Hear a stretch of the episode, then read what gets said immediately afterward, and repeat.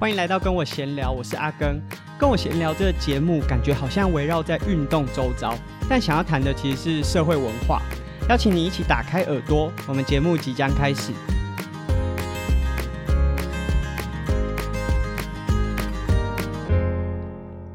今天呢是跟我闲聊的 EP 三十五，那不知道大家现在在听节目的时候，就背景音会不会有觉得有点吵杂，好像蛮热闹的啊？当然也有可能就是实际播出的时候，这个收音的效果很好，所以大家其实也听不出来。不过呢，最近因为呃阿根家附近很多人都专程来看女神。这个女神其实并不是大家可能想象的偶像艺人啊，或是明星等等的，还是妈祖啦。妈祖绕境最近就是有经过我们家附近，今天刚好经过我们家。那我最近有时候开车出门，如果经过台一线，也真的是很热闹。其实我住来园林应该已经有一年多了，但是、呃，可能之前因为、呃、疫情的关系，所以。不知道是没有举办还是就是规模有缩小，总之没有特别注意到。那今年就是真的很热闹，整个街道上面啊都活动是还蛮热闹，而且可能各个商家也都会有一些对应的活动，所以我第一次感受到。那最近阿根其实有点忙啊、除了到处跑来跑去啊，有一些原本既定的一些行程之外啊，因为我接下来有转职的计划，所以。第一一方面是有些合作的计划要收尾要结案，然后第二个是其实也有蛮多的呃合作伙伴，他们希望说啊，在四月前再帮我再做一个相关的活动等等的，所以也接了不少的案子啊、演讲等等的。那这感觉蛮有趣的，好像以前在打工的时候，在最后要打烊、铁门要拉下来的那个瞬间，好多客人跑进来，那阿根也是非常感谢啊。那工作室的部分呢，可能会因为我转职，在业务上面有蛮多的调整，就是有一些合作可能都是要告一段落。但是毕竟我的工作室一直以来，除了就是这些合作之外，或者是一些盈利的活动之外，其实也有蛮多，例如说赞助选手啊，或者是我们有一些啊、比较不是以盈利为主要目的的，呃。不能说是业务，因为根本不会赚钱，怎么会算是业务？就是一个内容在，所以或许工作室的整个业务会改变，可是我想精神应该是还是会保存着。那接下来如果有特别适合的机会，再和大家分享啊、呃，我转职到底是去了哪里，然后接下来是做啥什么样的调整？那。今天我们的主题蛮有趣的，叫做长得不怎么样，还是可以一直拍广告。那如果有些人觉得阿根是个知识分子，可能会想说啊，今天又是在影射谁，又是想要骂谁？没有，我今天是要讲自己啊。那今天我本来的主题设定是要叫做努力没有被看见，是因为你不够努力。那其实如果有追踪阿根的 IG 啊，或者是平常有在关注阿根的话，可能有看过这句话。那但是有些人可能会想说，我也很努力啊。例如说，年轻的运动员，他可能也很认真练习，或者是在职场上他也很认真工作。那为什么我不被看见？你说我不够努力，我明明已经很努力了。那我们今天想要举一个例子，呃，就跟我这这个标题是有关的。那阿根其实第一次拍广告是在二零一三年，那当时拍的是一支寿险的广告哦，不是一个很主要的角色，所以其实也不容易被发现。而且我已经忘记就这个寿险公司的品牌是什么，也找不太到。那几个原因，一个是我忘记品牌，所以我不知道怎么搜寻；第二个是因为在呃当时可能广告公司还不是这么习惯会把呃。拍出来的广告上传到 YouTube 上面，现在基本上大部分的广告你都可以在 YouTube 上面找到，但是当时还没有这个风潮，所以现在要找我也不太确定要怎么去把它找出来。总之呢，我在二零一三年拍的这支广告，是因为我的那个时候已经开始在骑自行车了。那在这支广告里面，它是一个有点像社会实验，然后有一个其中的角色是要骑自行车的。然后，而且要是选手的，所以当时就可能有学长还是同学吧，就问我说：“哎，有没有兴趣？”我就想说：“哎，蛮难得的体会，就去尝试看看。”所以才有机会拍了第一支，就第二、第三、第四支，而且甚至也拍了电影，就是破风嘛，参与他一个半月的，就跟着整个剧组这样子在台湾各地拍摄啊，甚至到后来的广告，以前的广告都是可能只是整个。脚本里面的花絮就是有点花边的角色。但是其其他后来的拍摄啊，我好像在广告里面都是有点像主角的出现，所以是蛮难得的体验。未来拍的机会应该是越来越少啊，因为第一个是大部分广告产业好像都在北部，台北啊，或是北台湾。那以中部来说，真的就少很多。然后第二个是我自己工作也比较忙，以前会觉得说啊，拍一天可以拿八千一万的，好像哎很好赚。可是后来想一想，其实我这不容易，因为你虽然用一天来算八千一万，其实是一个不不少的收入。可是这个前期包含试镜啊、定妆啊，还有很多的前期作业，它其实是一个蛮辛苦的过程，所以并不是大家想象中的这么好赚。那总之，我第一次拍完之后，就对整个拍摄的方式流程有了进一步的认识。那也就是我们今天要和大家分享的。那以拍摄这个广告的流程来说，基本上。呃，他会先发一个好像真才的广告这样子的形式，他会说，哦，我们要拍一个什么样的内容，那可能会稍微提到产品是什么类型，但通常不会讲品牌。然后我们接下来需要可能什么样的角色、年龄啊、身高或者是什么样的专长。那像阿根自己是有在骑自行车，所以呃，像自行车啊、铁人三项啊这类型的广告，我就是有参与过蛮多的。那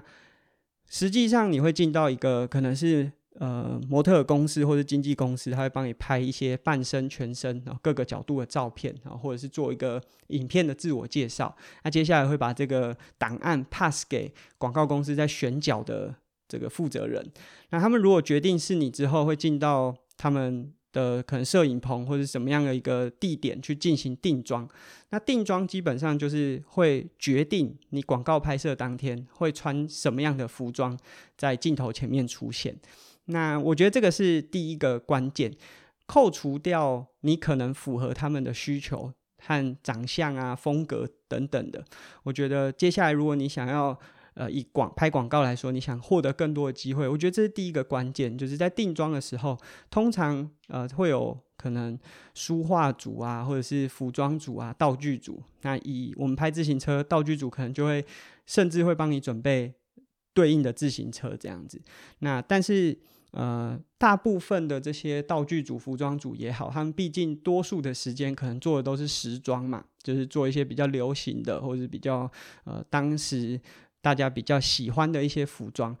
但他并不一定这么了解运动啊，所以他们可能准备一些，例如说骑自行车、跑步的衣服，呃，说真的都不是这么好看。那如果理想上是你可以自己多准备几套，也许是你自己的衣服，或者你觉得不错的衣服。那你带的越多，他们的选择就会越多。那这个其实我也不是第一次就这么聪明，就知道说，哎，可以准备这些东西，是因为可能拍过第一、第二次广告，发现啊，其他的演员，就是其他参与拍摄的伙伴。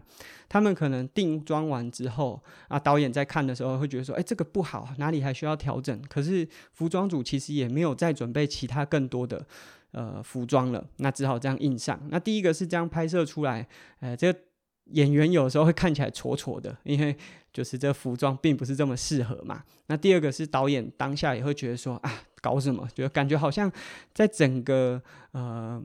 成品会少了一个东西，所以当我发现这个状况之后，当我第二、第三次去拍摄广告的时候，我就会尽可能的携带更多的选择，例如说自行车衣，我就多带几套啊，甚至后来有更多的卡鞋、风镜、安全帽，我就是尽量多带，那让当下呢，这个服装组甚至是导演，他有更多的选择。那当然，并不是每次最后选的都跟我想象中我觉得最好看的那一套是一样的，但多数会是这样。那我觉得这有一个很大的重点，就是在当下，他会觉得说：“哎，这个来参与拍摄的很有 sense 哦，好像做的蛮细心的。”那这个导演可能就会觉得，哎，你蛮好配合的。我第一次有这个感觉啊，是有一次有一个美国的导演，那是一一个中国的广告，然后他来台湾拍摄的时候啊，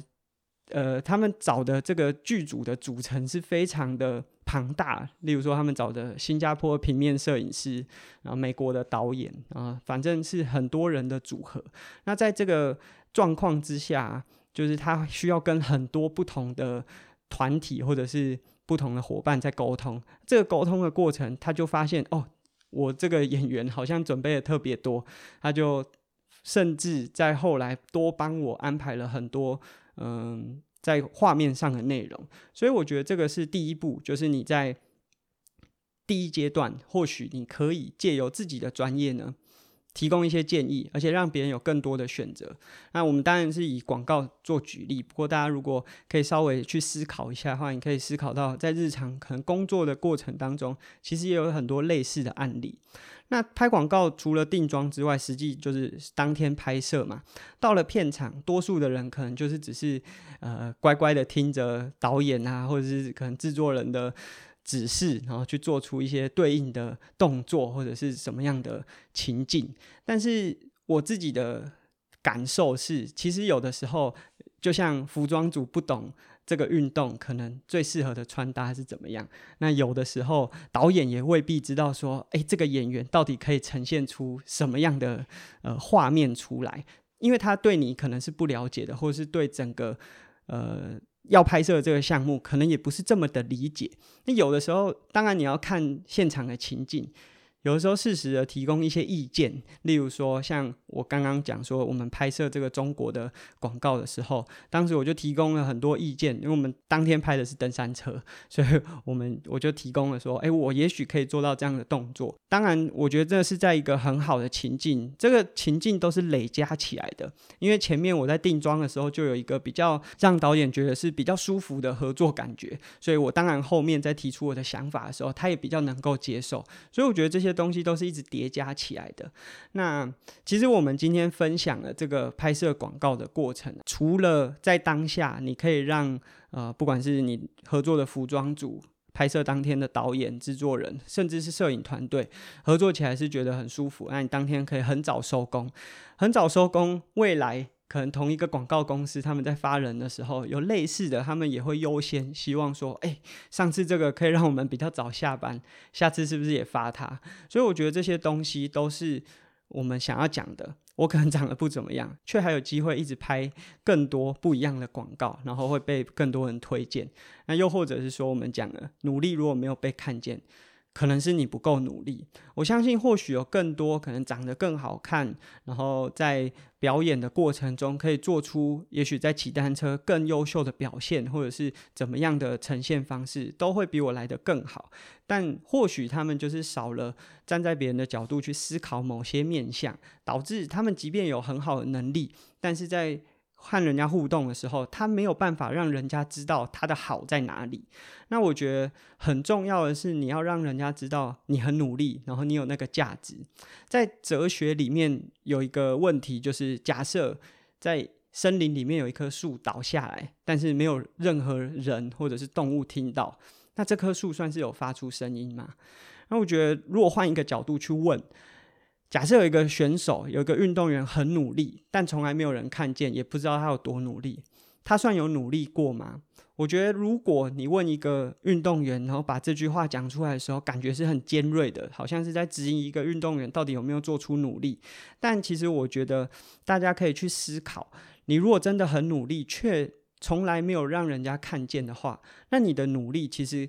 嗯，我们不能说没有意义，或许它对你来说，它有一定的成长和加分，但是这个对外部的人来说，他永远不会知道你在这个这件事情上面做了多少的努力。那当然，你也可以埋头苦干，然后就是以华人很喜欢讲的“十年寒窗无人问”这种情境，然后最后突出，然后表现出自己是一个。呃，沉默的王者，而且有一天他如果成功的话，他把他的故事说出来，他或许更显得。非常有内涵，或者是很有厚度，觉得他的故事是很有厚度的。可是，万一有一天你失败了，你就不能利用这个原因去抱怨说，为什么大家都不理解我在当时做出的那些努力？因为我觉得，如果你自己本身没有花时间或者花精神，把自己的努力的这一面呈现给别人看的时候，那你怎么能够抱怨别人都没有看见你的努力？那我们今天举的例子啊，是从拍广告的这个角度去切入。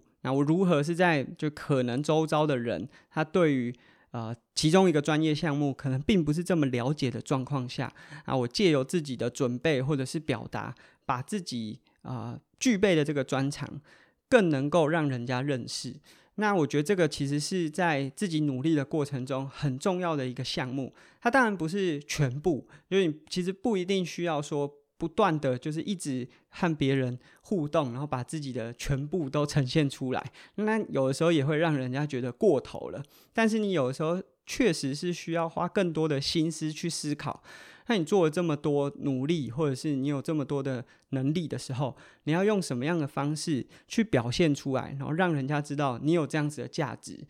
甚至更信任你。那这是我们今天的节目。如果喜欢我们的节目呢，可以订阅我们的节目，或者是利用 Apple Podcast 上面的评价功能。那我们下次节目见，拜拜。